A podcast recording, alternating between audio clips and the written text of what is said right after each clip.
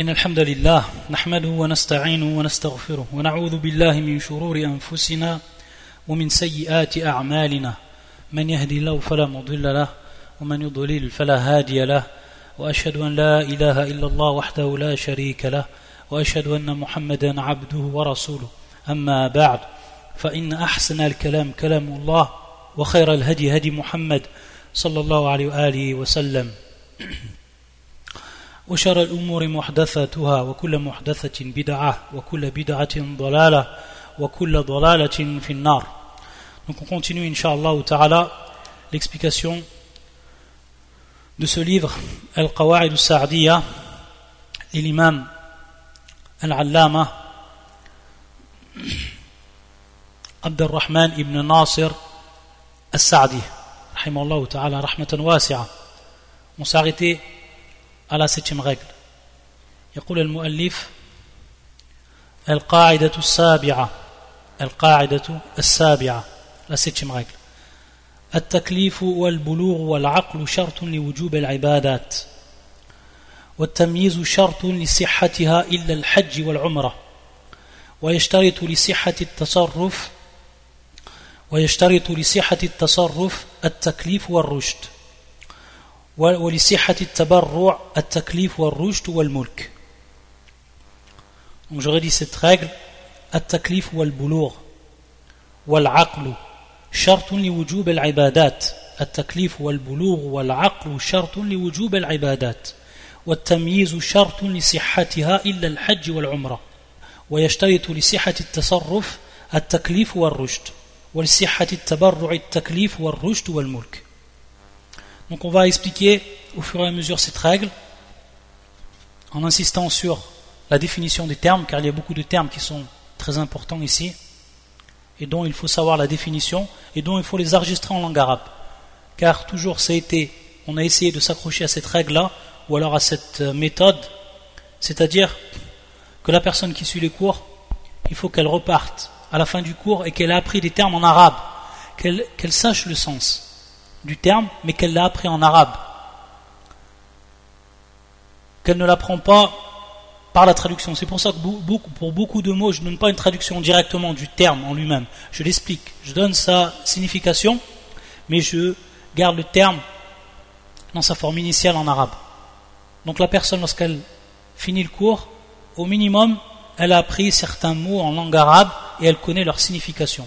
Ces termes-là, lorsqu'ils sont enregistrés, lorsqu'ils sont revus, et lorsque leur signification a été assimilée, au fur et à mesure des cours, la personne donc, elle obtient un minimum de vocabulaire, fichara, spécialement dans la législation,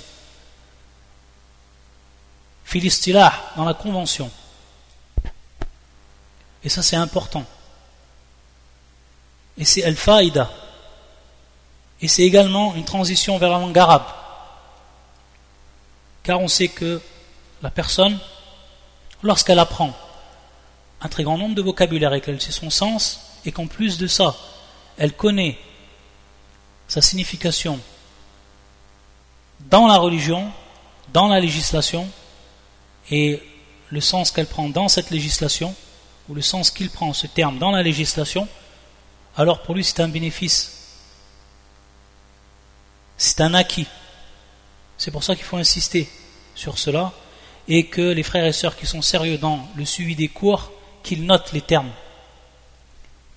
Même s'ils ne peuvent les noter en arabe, qu'ils les, notent en qu'ils les notent euh, en phonétique et lorsque je les répète plusieurs fois, automatiquement elles seront les prononcées. Donc j'insiste sur cela. C'est ce qu'on a fait depuis le début de nos cours. On a beaucoup insisté sur les termes en arabe et Inch'Allah, ici, c'est un rappel pour ce point qui est très très important. Pour qu'il en ressort donc pour tout le monde un, bénéfice et un acquis. Wallah al-muwaffiq.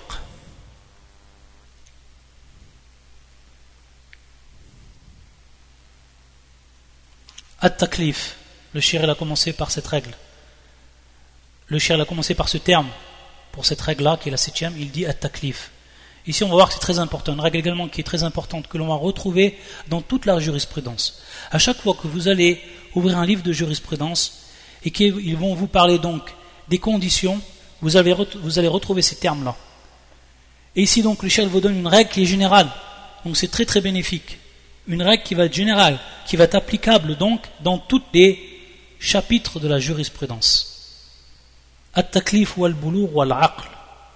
شرط لوجوب العبادة العبادات التكليف ce terme long التكليف qui vient qui est un masdar et qui vient du terme كلف يكلف تكليفا d'où le terme المكلف المكلف هذا اسم مفعول والمكلف هو الاسم الفاعل المكلف والمكلف donc ici tous ces termes-là, ils reviennent, ils reviennent donc à ce que le shir a employé, at-taklif. Donc lorsqu'on dit al-mukallaf, un terme qu'on entend souvent, ça revient à ce terme taklif, qui n'est autre ici que at-taklif al-masdar, et al-mukallaf qui est l'ism al-maf'ul. C'est-à-dire qu'il subit l'action. Et naam al-mukallaf, c'est celui qui va subir l'action. Ou al-mukallif, c'est celui qui fait subir l'action. Ou al-mukallif, هو المشرع هو الله سبحانه وتعالى ورسوله صلى الله عليه وآله وسلم التكليف ce terme-là, nous allons donner la définition les savants. La définition qui est retenue par la plupart des savants, al-jumhur, la plupart des savants, qui est ilzam muqtada khitab al-shara. Ilzam muqtada khitab al-shara. Ça, c'est la définition de at-taklif. Ilzam muqtada khitab shara. C'est tout simplement être concerné et désigné par le contenu ou par ce qu'implique le contenu du code législatif. Ici, on a ilzam. Ilzam, bien entendu, l'ilzam, c'est lorsqu'on on oblige à faire quelque chose. Une chose qui devient Mulzam, c'est quelque chose qui, devient obligatoire. On est concerné par cette chose-là et on doit l'appliquer, on doit l'accomplir. Ça, c'est ilzam, c'est al-ilzam. Ilzam ou muqtada khitab shara. Muqtada, c'est ce qu'implique, c'est ce que va impliquer ce qui est contenu, khitab shara, ce qui est donc contenu dans le code législatif. Khitab shara, qu'on traduit par code législatif. Hada wa taklif. Donc là, le taklif, c'est le fait, bien entendu ici, c'est un, c'est un acte qu'on considère donc un acte, à taklif. Un tukallif. Un tukallif shay. Ou un tukallif shakhsan bi Donc tu charges quelqu'un d'une chose. Et donc il a charge cette chose-là, cette personne. Donc à ce moment, ça devient obligatoire pour lui. C'est la même chose ici. C'est donc le terme taklif. Et c'est pour ça qu'on dit donc al-mukallaf. On dit al-mukallaf, celui qui est chargé de faire telle chose. Et ici, bien entendu, plus précisément dans la religion, al-mukallaf, c'est celui qui est désigné et c'est celui qui est concerné par les ordres d'Allah Azzawajal, par les interdictions d'Allah Azzawajal. C'est pour ça que lorsqu'ils ont dit, les savants, dans la, dans la, signification de at-taklif, ilzam muqtada khitab al-shar' il rentre dedans al-amr wal-nahi wal-mubah. Al-amr wal-nahi wal-ibaha ou al-mubah. C'est-à-dire qu'il rentre dedans l'obligation, al-amr. Et lorsqu'on dit al-amr, ou wajh al-wujub ou wajh al-istihbab. C'est-à-dire lorsqu'on dit al-amr, il rentre dedans deux choses. Lorsqu'on dit al-amru, qui est l'ordre, cet ordre-là, il peut être sous forme d'obligation qui doit être fait de manière inconditionnelle, ou alors il rentre dedans à l'istihbab, c'est-à-dire qui est fait de manière surrogatoire, dont on laisse le choix à la personne, mais il lui est recommandé et conseillé de faire cette chose-là. Ça rentre également fait al-amr. Donc al-amr, dedans, on y retrouve al-wujub et on y retrouve al-istihbab. Al-mandoub, qu'on appelle également al-mandoub, ce qui est préférable de faire, ce qui est recommandé de faire. Ça, ça rentre dans cette définition de at-taklif. On retrouve également un nahi. On retrouve un nahi, qui est un nahi, le contraire de l'amr, qui est l'interdiction. Il rentre dedans deux choses également. Un nahi, il rentre. At-tahrim, ce qui est interdit. Wal makruh, ce qui est déconseillé de faire. Donc pour le premier, la personne elle doit délaisser cette chose-là, et c'est une interdiction. Pour la deuxième chose, il est préférable pour elle qu'elle délaisse cette chose-là. C'est-à-dire que on lui a laissé le choix. Et qu'elle ne sera pas donc châtiée si elle fait cette chose. Mais ça rentre dans ce qui est al-makruh, ce qui est déconseillé. Et ensuite al-mubah, il rentre dedans donc al-mubah, ce qui ne rentre pas dans les deux autres catégories. Al-mubah, ce qui donc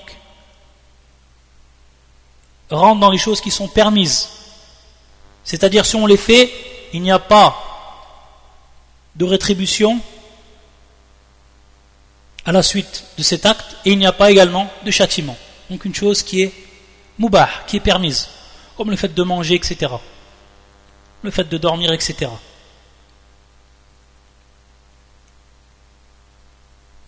Tout ça, ça rentre dans, ce, dans cette définition qui est ilzam ou muqtada khitab shar et qui est la définition de at-taklif. Donc maintenant on sait ce qu'est at-taklif. On en a la définition. Tayyib. Et lorsque le shir nous a dit at-taklif wal boulour wal aql, le shir en réalité ici, et certains savants le, font, et c'est ce qu'apparaît ici dans cette règle, c'est qu'il donne al-had, had shay'in, c'est-à-dire qu'il donne donc la définition d'une chose, ils la définissent en citant leurs conditions. Et ici, on est bien fi al-shurut. Lorsque le shir il a dit le boulour ou il n'a pas donné une définition comme l'ont fait les savants, mais il a donné en réalité où il a désigné at-taklif par ces deux conditions. Par ces deux conditions. C'est-à-dire ces deux shurut qui sont al-boulour ou l'aql. Al-boulour C'est pour ça qu'ensuite il va dire Shartun li wujub al-ibadat. Shartun li wujub al-ibadat. Donc on comprend ici que la définition qui est donnée par le shir, c'est en revenant sur les deux conditions. Mais qu'en réalité, la définition complète qui doit être donnée, pour bien comprendre ce qu'est at-taklif, c'est ce qu'on a cité et c'est ce que les savants nous rappellent dans leur livre, Anda al-Usuliyin, donc on va savoir et on va comprendre à travers cette règle qui concerne donc al-ibadat, qui sont les adorations. Al-ibadat, tout le monde connaît ce terme, maintenant on l'a vu plusieurs fois, c'est les adorations. Tout ce qui rentre dans les adorations. Donc, pour être désigné, concerné par les adorations, il faut qu'on soit donc mukallaf. C'est-à-dire qu'on soit concerné par ce qui s'appelle at-taklif. Et qui va se concrétisé par deux choses. Al-boulour ou al-aql. Al-boulour, qu'est-ce qu'al-boulour Al-boulour, si on le traduit bien souvent par la maturité, la puberté, etc. Et pour ce qui est de l'aql, al-aql, qu'on le traduit bien souvent également par la raison, pour ce qui est de al-boulour, il faut savoir que dans l'islam, pour comprendre ce qu'est al-boulour, on va voir ces signes. C'est ce qui va nous indiquer et nous faire comprendre ce qu'est le boulour. C'est-à-dire les signes qui nous permettent de comprendre ce qu'est le boulour. Les savants nous ont donné plusieurs signes. Il y a des signes qui sont communs à l'homme et à la femme, et il y a des signes qui sont spécialement ou qui concernent spécialement la femme. Le premier, c'est al-ihtilam. Comment on sait que l'enfant il devient mature, c'est-à-dire balir, baliran. إذا أصبح الولد baliran, al-balir. Donc ça vient du terme al-boulour. Lorsqu'on dit al-balir. Alladhi balara, qui vient du verbe balara. Balara qui veut dire atteindre. Balara yablour ça, veut dire donc atteindre, le verbe balara. Et donc ce verbe, on en prend ici ce terme al-boulour. al-bulur. Et celui donc qui devient alladhi balara ou al-balir. Al-balir. C'est pour ça qu'on va beaucoup retrouver ces termes lorsqu'on va parler des conditions des adorations. Lorsqu'on va parler de la prière, lorsqu'on va parler du pèlerinage, lorsqu'on va parler du ramadan, c'est-à-dire du siyam, du jeûne, lorsqu'on va parler de beaucoup de points de la jurisprudence, on va retrouver ces termes qui vont revenir tout le temps. etc.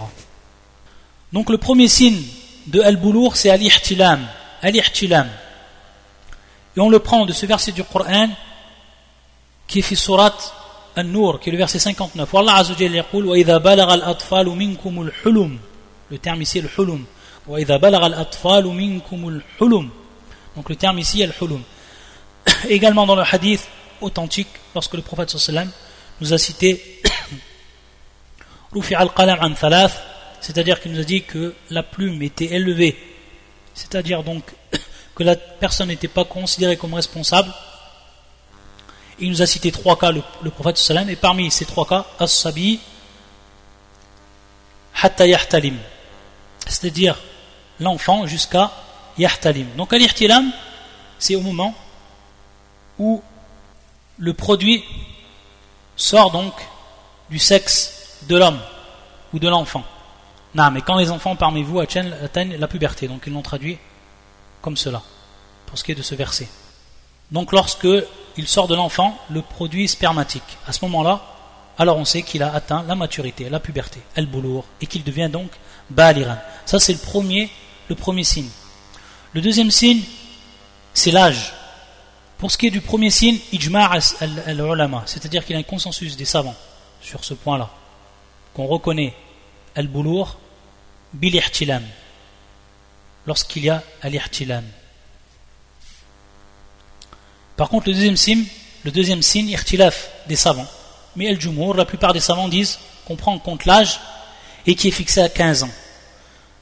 Il se base sur quoi? Il se base sur un hadith authentique lorsque Ibn Omar, Abdullah ibn Omar, radiallahu ta'ala anhuma, il a voulu combattre dans la bataille de Uhud alors qu'il avait 14 ans, ou un peu moins et que le prophète sallam a refusé sa participation. Ensuite, lorsqu'il atteint 15 années, c'est-à-dire iktamala khamsta'ashar sana, c'est-à-dire qu'il a eu ses 15 ans, il est venu voir le prophète pour combattre. Et c'était ici, fi razwat al-ahzab, al-ahzab, fi al-ahzab, et le prophète l'a accepté. À partir de cela, ulama, ils en ont tiré extrait donc de cette approbation du prophète lorsqu'il a eu ses 15 ans, que ici, il a atteint donc l'âge de al-boulour pour être mukallaf, pour être mukallaf du djihad, la guerre sainte. Et avant cela, comme il s'est passé à la bataille d'Uhud, il ne l'a pas accepté parce qu'il n'était pas encore baliran, donc il n'était pas prêt donc pour le djihad. Le troisième, c'est ce qu'ont appelé les savants Nubut al-Khashan. C'est tout simplement l'apparition du poil dur autour du sexe. Donc, bien entendu, le poil dur, c'est en opposé avec le duvet. Donc, on appelle ça al-sha'r al-khashin, c'est-à-dire donc le poil qui est dur. Lorsqu'il apparaît, alors à ce moment-là, on sait que la personne, elle a atteint la maturité. Faïda huwa. Ils vont se baser également sur un hadith du prophète sallallahu alayhi wa sallam pour cela. Hadith qui est rapporté par Atiyah al-Quravi, al-Quravi, min Bani Qurayda. Il faut savoir donc, comme tous ceux qui ont étudié la sira du prophète sallam, que le prophète sallam, avec les tribus juives, et parmi elles Bani Qurayza, il avait établi un contrat et qui stipulait que lors d'attaques d'ennemis, ils devaient se défendre les uns des autres et ne, pas, se retourner donc les uns contre les autres en cas d'attaque ennemie.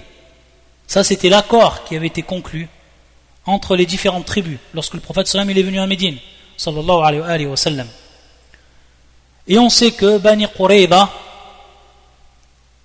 elle a cassé ce contrat et à ce moment-là elle a exposé les musulmans à l'extermination. Comme on sait ce qu'il y a failli se passer durant la Razatul Ahzab. Lorsqu'ils ont donc délaissé cet acte ils n'ont pas défendu. Bien au contraire ils ont aidé l'ennemi. Ils ont donc par là exposé les musulmans à l'extermination. Lorsqu'Allah Azzawajal les a sauvés et leur a donné la victoire, comme tout, comme toute règle qui se doit, les musulmans sont partis pour combattre Bani Qurayza. Et on sait donc qu'ensuite, ils ont été à leur tour exterminés, comme ils ont voulu que cela se passe pour les musulmans. Et donc, lorsque le prophète sallallahu alayhi wa sallam était en possession des prisonniers de Bani Qurayza, il a demandé à ce que l'on regarde pour bien entendu savoir quel est celui qui était balir et celui qui n'était pas balir. C'est-à-dire celui qui était mature, alors on devait l'exécuter. Et celui qui n'était pas mature, alors on lui laissait le champ libre. C'est-à-dire qu'il devenait prisonnier. Il devenait donc, il restait donc prisonnier de guerre.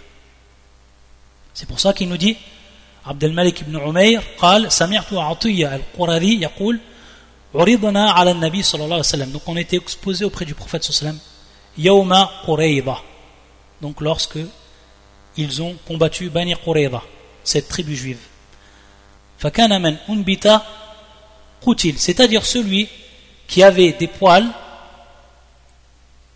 qui étaient donc apparu autour du sexe, alors on devait, il était tué, il était exécuté.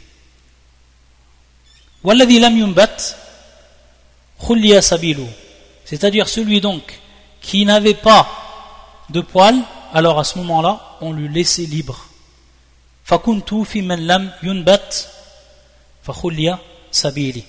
Donc j'étais parmi ceux qui n'avaient pas encore atteint la maturité, de par donc ce signe.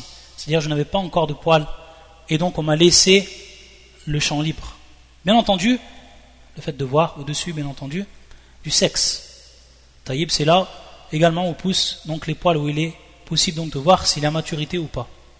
Donc les savants, ils en ont déduit de ce hadith et de ce qui s'est passé que cela donc revient parmi les signes de ce qu'on appelle el-boulour. Min alamat, el-boulour et que c'est donc pris en compte. C'est un hadith rapporté par l'imam Ahmed et d'autres et qui est un hadith authentique. Ça, c'est pour les trois signes. Pour ce qui est des femmes, elles se différencient des hommes par deux choses en plus. C'est el-haïd, donc el-haïd qui sont les monstrues, ou al-haml. Qui est bien entendu la grossesse. Ça donc c'est les signes pour ce qui est de al-boulour. Donc at-taklif ou al-boulour. Donc si la personne elle est balir, si elle atteint ces signes-là, alors à ce moment-là, fawa mukallaf. Si bien entendu, et ça c'est la deuxième condition qui est citée par le shir, s'il est aqil, s'il est donc, s'il a toute sa raison, el aqil. Donc ici, ce qui va être contraire à celui qui est aqil, el majnoun. À titre d'exemple, el majnoun, celui qui est fou, qui n'a pas sa raison. Même s'il est ba'alir, mais il n'a pas sa raison, il n'est pas mukallaf. Les sabi mukallafin il n'est pas mukallaf. Ça, c'est la deuxième condition, al-aql. Donc on a deux conditions ici, al-boulour ou al-aql. Al-boulour, ça représente donc al-quwa fil badan, c'est-à-dire la force dans le corps. Wa al-aql, ça correspond à quwwat al-fahm, ou qudratul fahm. C'est-à-dire la compréhension, la capacité à comprendre, à assimiler, à comprendre. Donc ça c'est pour ce qui est de al-boulour. Voilà, qui sont deux conditions pour l'obligation des, adorations. Et on dit bien ici chart ou joub. Et ça on l'a déjà vu dans les cours de... On l'a déjà vu en détail dans les cours que l'on a fait sur al-hajj, sur le pèlerinage, lorsqu'on explique et qu'on continuera Inch'Allah à expliquer la risala de Cheikh al-Islam ibn Taymiyyah sur Ahkam al-Hajj ou al-Umrah. On a vu les différentes catégories de shurut, ce qu'on appelle le shurut. Ils sont singuliers qui est shart, shartun. On a dit il y a shart wujub ou il y a shart également les siha. Et c'est ce qu'on va voir après. C'est-à-dire on est bien ici dans shart lil wujub, la condition pour que ça devienne obligatoire. Et on va, on va voir la différence qu'il y a entre les deux. Entre shart lil wujub ou shart lil siha. Shart wujubin ou shart sihatin. Il y a une différence entre les deux. Ce sont les, toutes les deux des conditions, mais elles rentrent dans des catégories qui sont différentes. Et elles ont donc, il en découle un résultat qui va être également différent par rapport à leur application. Donc bien faire la différence. Le, le dit bien ici, taklif wal bulur wal aql shartun li wujub al ibada. Li wujub, li wujub al ibada. C'est-à-dire que ce sont des conditions pour qu'elles deviennent obligatoires. S'il n'y a pas le boulour et s'il n'y a pas l'aql, elles ne sont pas obligatoires. Mais ça ne veut pas dire qu'elles ne sont pas acceptées, si elles sont faites. Et c'est ça la grande différence entre shart les, les C'est-à-dire shart lil wujub, c'est une condition pour que ça soit obligatoire. C'est une condition pour que ça soit obligatoire. Et c'est pour ça que le shir, il va faire la différence entre cela. En nous citant un hadith du prophète sallallahu alayhi wa qui va nous, aider donc à comprendre ici, lorsqu'on l'applique sur ce hadith, et à partir de ce hadith qu'on comprend euh, ce qu'est la différence entre ces deux catégories de conditions. Donc ce hadith c'est le suivant et donc ici on va comprendre quelle est la différence entre shart les siha ou shart et wujub. Naam, donc c'est ce hadith que tout le monde connaît qui est le hadith Abdullah ibn Amr ibn al-As radiyallahu ta'ala عنهما أن النبي صلى الله عليه وسلم قال مروا أولادكم بالصلاة لسبع واضربوهم عليها لعشر C'est-à-dire le prophète sallam il nous dit ici ordonnez, commandez la prière à vos enfants lorsqu'ils ont 7 ans. Et frappez-les, bien entendu, lorsqu'ils ne font pas la prière, lorsqu'ils ont 10 ans. Lorsqu'ils ont 10 ans. Ici, on va comprendre de ce hadith, et si on a vu ici la condition, et c'est la condition pour ce qui est de al-wujub, c'est-à-dire l'obligation de l'adoration, on a vu que le chef nous a cité al-boulour ou al-aql. Donc ici, lorsque l'enfant il a 7 ans, et lorsqu'il a 10 ans, dans la plupart des cas, il n'a pas encore atteint la puberté. Donc on voit ici que cet ordre-là du prophète pour ce qui est des enfants, c'est pour les habituer. C'est pour les habituer.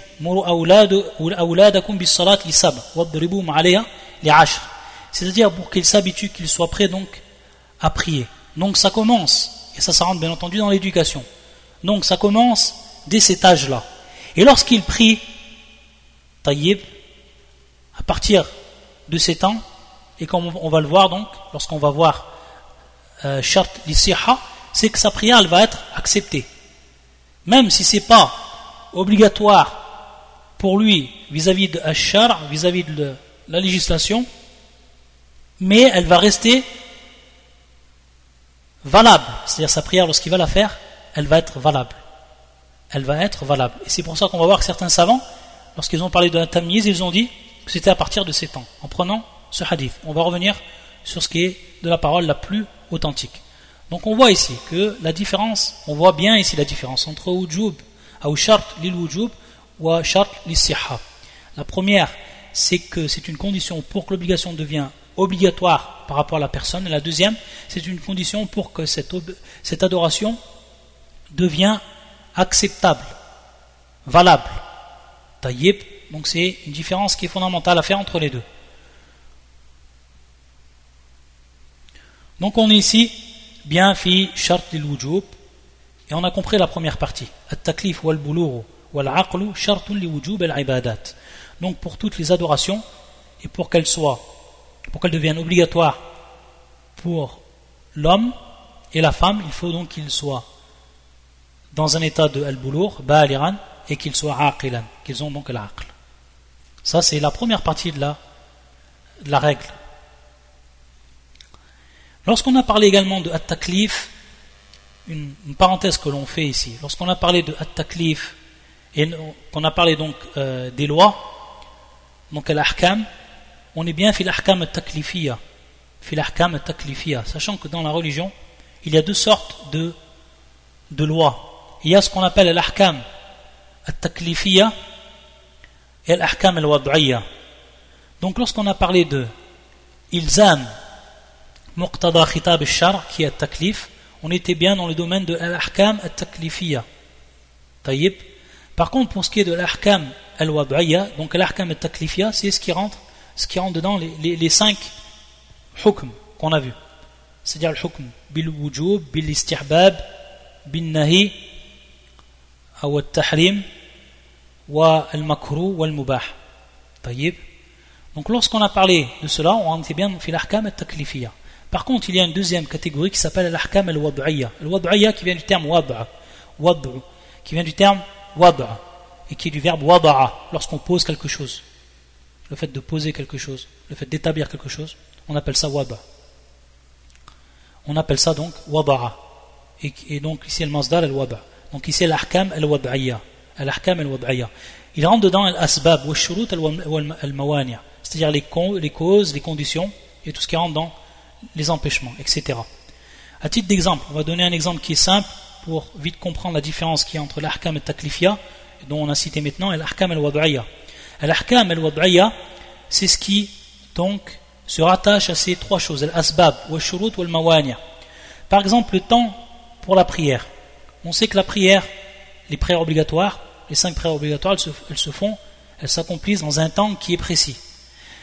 À titre d'exemple, pour ce qui est de Salat al-Maghrib, ça se fait donc après le coucher du soleil. Donc, allaqa al-shar' bi al-salah bi ghurub al-shams. Ba'd ghurub al-shams. Taïb. Donc ici c'est un hukm. C'est ce qui rentre dans l'ahkam al-wad'iyya. C'est-à-dire que l'adoration ici, elle est par rapport à son accomplissement, elle est rattachée à un signe ici ou ce qu'on peut dire une condition. Cette condition, c'est que, pour ce qui est de la prière du Maghreb, on revient à notre exemple, c'est une fois que le, soleil s'est couché, au moment, du coucher du soleil. Taïb, donc, ici, c'est bien une règle. Mais cette règle-là, elle a rien à voir par rapport à celui qui va faire l'acte. Taïb, simplement, c'est pour que cette adoration, elle devienne donc possible à faire, et même donc obligatoire à faire en ce qui est du cas de la prière. Donc on voit qu'on est revenu ici au temps et qu'on est revenu au signe qu'Allah Azzawajal nous a demandé que l'on observe pour accomplir cette prière. Ça, c'est ce qui, rentre dans l'ahkam al-wad'iyya. Donc on est, on est plus l'ahkam al-taklifiyya. Donc ce n'est plus dans le taklif ici. Taïb, on n'est plus dans ce qu'on appelle al-taklif. De même pour ce qui est du mois du ramadan. Lorsqu'on fait le, le, jeûne du mois du ramadan, ça commence Allah Azzawajal c'est-à-dire que lorsqu'on voit le hilal lorsqu'on on voit le, hilal du mois du ramadan le croissant de lune donc qui apparaît alors on commence le jeûne il devient obligatoire. C'est également c'est un signe ou c'est une condition. Donc tout ça ça rentre fil ahkam al-wad'iyya.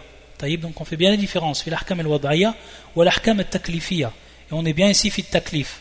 Donc les shurut qui nous a cité le shir c'est bien dans ce qui rentre dans l'ahkam al-taklifiyya. Taïb D'où le terme donc taklif. Pour ce qui est de la zaka, donc ici une parenthèse que l'on fait qui est importante à savoir, pour ce qui est de az-zaka, pour ce qui est donc de l'impôt rituel az-zaka, il faut savoir que ici, également, ce qui rentre dans l'ahkam al-wad'iyya, c'est idha donc al-mal al-nisab, un nisab, donc, qui est la, somme qui est fixée, la valeur qui est fixée. Lorsqu'on la dépasse, cette somme, alors la zakat, elle devient obligatoire. Ça, ça rentre dans les ahkam al-wad'iyya, taïb. Pour ce qui est de taklif, est-ce qu'elle devient, est-ce qu'elle est obligatoire également à celui qui est, qui n'a pas encore, qui n'est pas encore balir, et celui qui n'a pas al-aql, qui n'est pas aqil? C'est-à-dire donc, le, le très jeune enfant, as-sabi, et al-majnoun. jumhur al-ulama, et c'est ce que va nous citer également le shir dans son explication, c'est-à-dire la parole de la plupart des savants, c'est que tajib fihim fihima az-zaka. C'est-à-dire que la zakat est obligatoire pour eux, même s'ils ne sont pas aqilan, et même s'ils ne sont pas baliran. Et c'est l'avis de l'imam Malik ou l'imam Shafi'i, un grand nombre de sahaba avant eux. Et c'est la parole de Jumhur, Jumhur al-Ulama. Contrairement donc à Abu Hanifa, qui lui ne voit pas que c'est obligatoire dans ce qui concerne al-mal, dans ce qui concerne donc les biens. À la al-Jumhur, il voit donc que c'est obligatoire. Et c'est la parole, la parole la plus forte.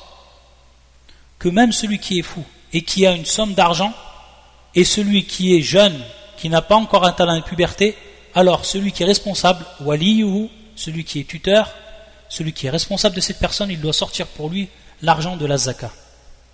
Bien entendu, ici c'est une ibada, c'est une adoration. Donc on aurait pu dire, Ici, ça sort de la règle, parce qu'on a bien dit taklif ou al-boulour ou al-aql. Donc ici, wa mukallaf, bi ikhraj zaka, ma'a annahu ghayru balighin ou ghayru aqilin. Mais les savants, ils ont fait sortir de cette règle-là ce qu'on appelle le zaka. Pourquoi? Parce que tout simplement, ça rentre dans ce qu'on appelle le huquq al-maliya, c'est-à-dire les droits du bien.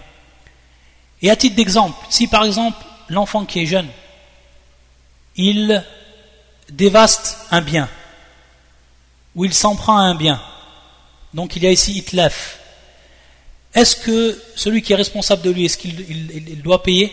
C'est-à-dire il doit rembourser ce qu'il a fait ou ce qu'il a détruit? De même pour ce qui est le majnoun. Naam. On va pas dire parce qu'il n'est pas responsable, alors personne ne prend en frais, ne prend euh, euh, la responsabilité de rembourser le, préjudice qu'il a commis. Ou alors la, détérioration, la détérioration matérielle. Taïb. Donc c'est de même pour ce qui est des zakats. Ça rend tout ça. Ça rentre également dans ce qui est propre au bien. Abu Hanifa, lui, vu qu'il n'a pas vu le, qu'on paye la zakat pour l'enfant, il a pris comme preuve le hadith qu'on a cité précédemment.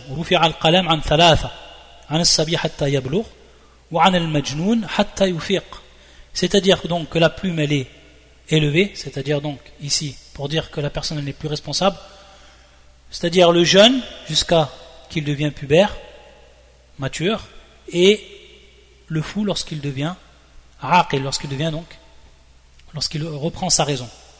Il prend cela comme preuve. Et par contre, donc comme on a vu, Jumhur et ulama il rappelle donc que cela revient à Al-Huquq al-Maliya.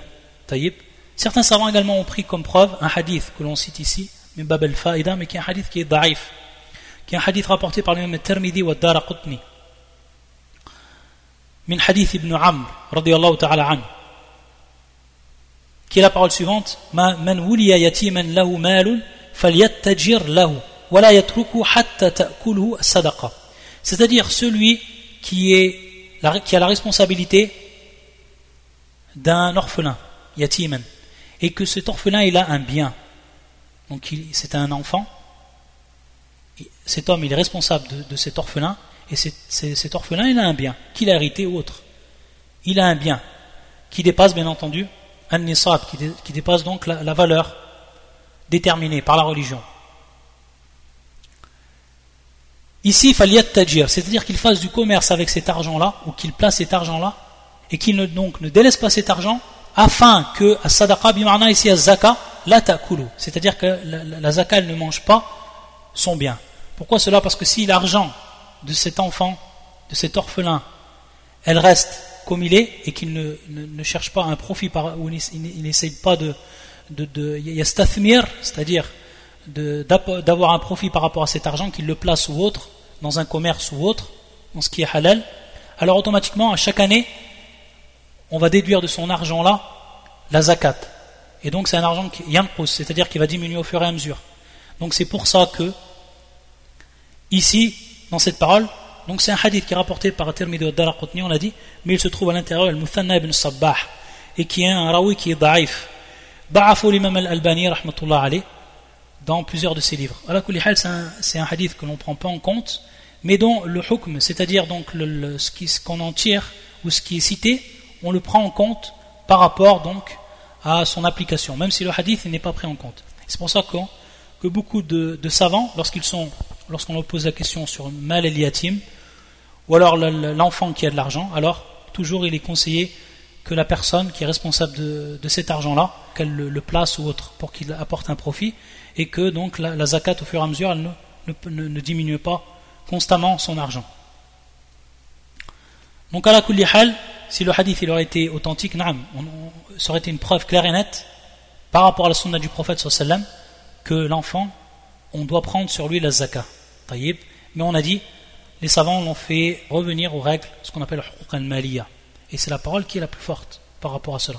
Donc celui qui a un enfant, qui est en bas âge et qui, a de l'argent propre à lui, ou alors qui est responsable d'un orphelin, donc s'il a de l'argent, il doit payer sa zakat. De même pour ce qui est d'El Majnoun. Et de même, à titre d'exemple, El Majnoun, si El Majnoun, celui qui est devenu fou et qu'il est marié et qu'il a de l'argent, alors bien entendu, Yajib al nafaqa. S'il a une femme, s'il a des enfants, on doit prendre de son argent pour faire vivre sa famille. C'est également ça rentre fil al maliya. Donc de même pour ce qui est de la zakat. Ça donc c'était une parenthèse qui était importante que l'on fasse et qui rentre bien ici dans, le sujet dont traite cette règle-là. Ensuite, le shir il dit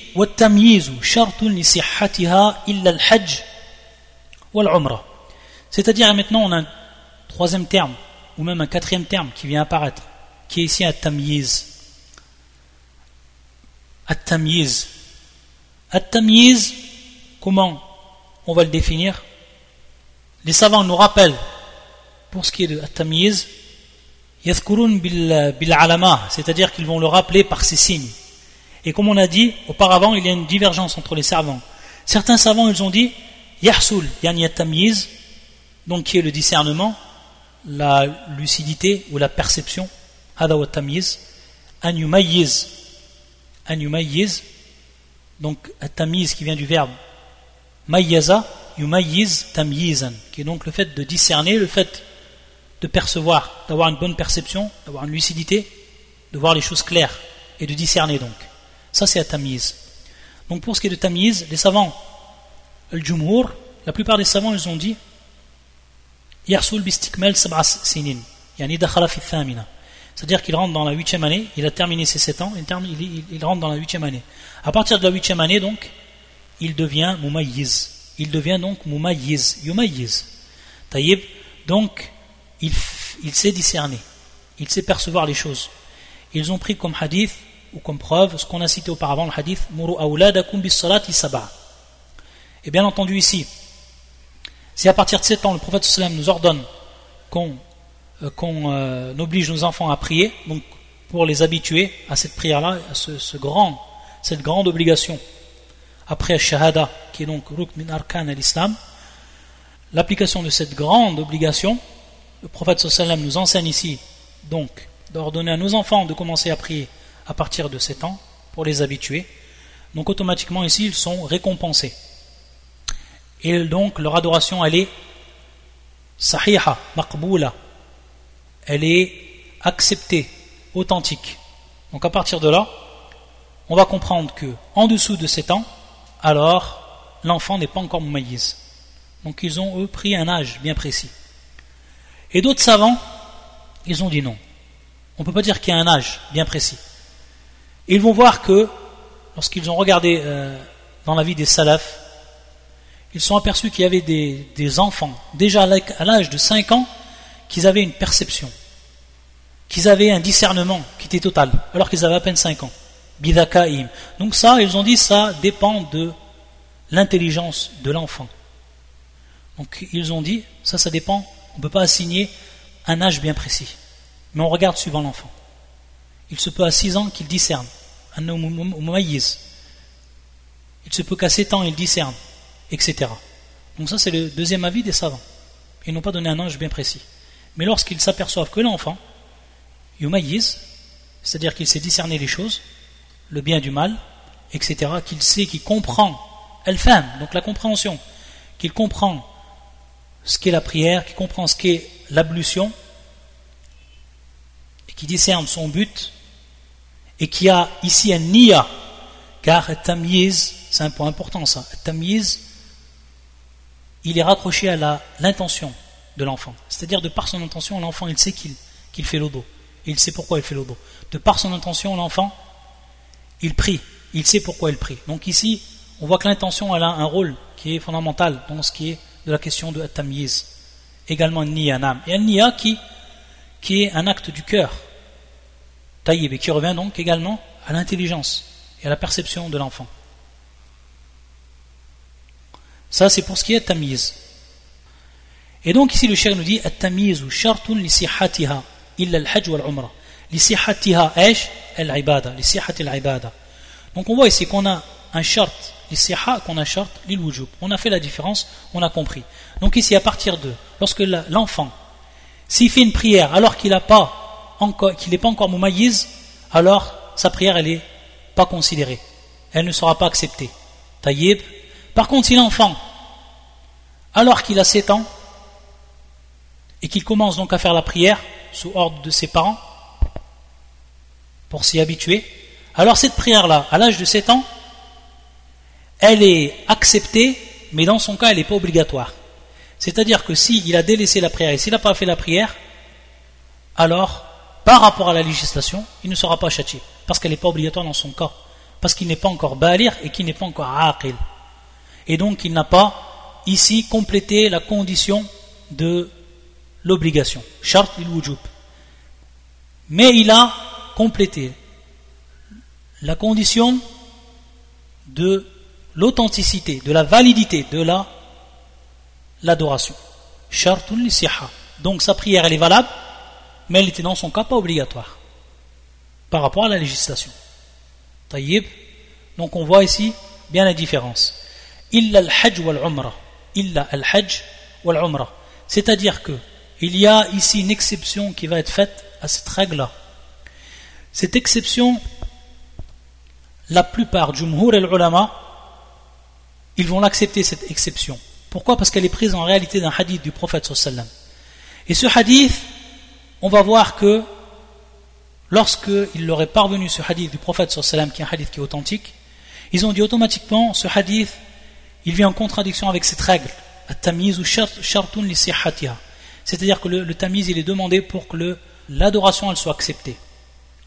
Donc lorsque le hadith il leur est parvenu, ils ont dit cette, ce hadith il vient en contradiction avec cette règle que l'on retrouve dans toutes les autres adorations. Donc cette adoration elle a une place qui est particulière. Et donc si le prophète sallam il a accepté de celui qui n'est pas considéré comme maïz cette adoration, c'est-à-dire donc qu'il y a une hikmah bien entendu, qu'il y a une sagesse et que cette adoration elle a un rang qui est spécial. Taïb et qui bien entendu l'adoration de Al-Hajj ou Al-Umrah, qui est donc Al-Hajj ou Al-Umrah, le pèlerinage et le petit pèlerinage. Le pèlerinage majeur et mineur. Al-Hajj ou Al-Umrah. Je dis bien Jumhur et l'ulama, sinon certains savants sont restés sur la, règle générale, comme l'imam Abu Hanifa, rahimahullah. Le hadith, c'est ce qui va nous citer le shir dans son livre. Rahimahullah. Lorsqu'il nous dit فَإِنَّهُ صَحَّ أَنَ النَّبِيَّ صلى الله عليه وسلم donc il était authentifié du prophète sallallahu alayhi wa sallam bien sûr un hadith qui est muttafaqun alayh رفعت إليه امرأة صبيا في المهد donc une femme qui était en train de faire le pèlerinage elle avait avec elle un enfant qui était encore dans le berceau et elle l'a lorsqu'elle a vu le prophète sallallahu alayhi wa sallam elle est passée devant lui elle a élevé cet enfant, comme pour le présenter au prophète sallallahu alayhi wa sallam. Et elle lui a demandé, est-ce que pour lui, il y a le pèlerinage, c'est-à-dire dans le sens, est-ce que ce pèlerinage va être accepté, il va être pris en compte? Qu'est-ce qu'il a répondu le prophète sallam? Il a répondu par l'affirmatif. Oui, et pour toi, une récompense. En ta faveur, une récompense. Muttafaqun ali.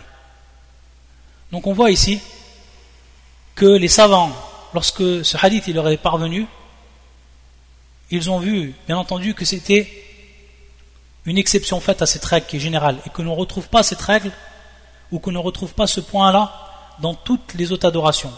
Et donc on voit donc qu'ils sont attachés à la sunna du prophète sallam et qu'ils ont dit c'est une exception et que, bien entendu, à beaucoup de règles, il y a des exceptions.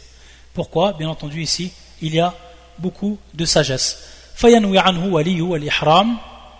Donc bien entendu ici, celui qui euh, prend la niya, parce qu'on avait, on a vu ici que la niya avec le tamiz, c'est quelque chose qui est important. Donc l'enfant ici qui est Reylou il n'a pas de niya. Il n'a pas une niya. Donc qui c'est qui prend la niya, qui prend la responsabilité de sa niya? C'est celui qui est son tuteur. Donc il prend la niya par rapport à son ihram, donc il euh, euh, l'empêche de faire ce qui est contraire à, à l'ihram, etc. Et il lui fait faire donc toutes les adorations, al-manasik ou al-masha'ir, durant donc les rites, du pèlerinage. Et il fait pour lui, bien entendu, ce que lui ne peut pas faire, comme par exemple ar-rami, comme le fait de jeter les pierres, etc. Donc on voit ici que c'est une exception, et que ça ne rentre pas dans cette règle-là. C'est pour ça que le shir, fait à l'intérieur même de la, règle, il a cité l'exception. C'est pour ça qu'il a dit illa al-hajj ou al-umrah. Donc on a fini une heure. Donc ta'ala, on terminera cette règle-là le, le, prochain cours. Prochain cours qui sera euh, Inch'Allah mardi. سبحانك اللهم بحمدك أشهد أن لا إله إلا أنت أستغفرك وأتوب إليك